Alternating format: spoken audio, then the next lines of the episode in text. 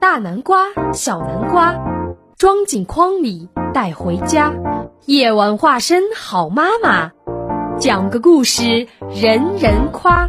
我是人见人爱、花见花开的南瓜姐姐，绘本故事伴你入眠。孵出一堆花，听说热气球语言艺术出网络课了，啥？网络课干啥的？学播音、学语言？学语言，呃，学表演？嗯，学表演。那那我能当主持人吗？那你想当主持人吗？当然啦，那还不赶快来上课！小雨老师小严老师，化身可爱的卡通形象进行教学、基本功训练，语音训练、示范朗读，表演展示，反复回看。不断学习，十节课让宝贝爱上说话。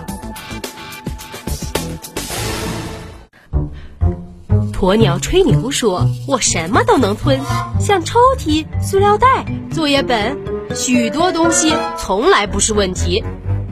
可是自从我的花园里种子吞下去以后，我就觉得有点不对劲儿。那天我在窝里孵蛋，你猜我孵出了什么？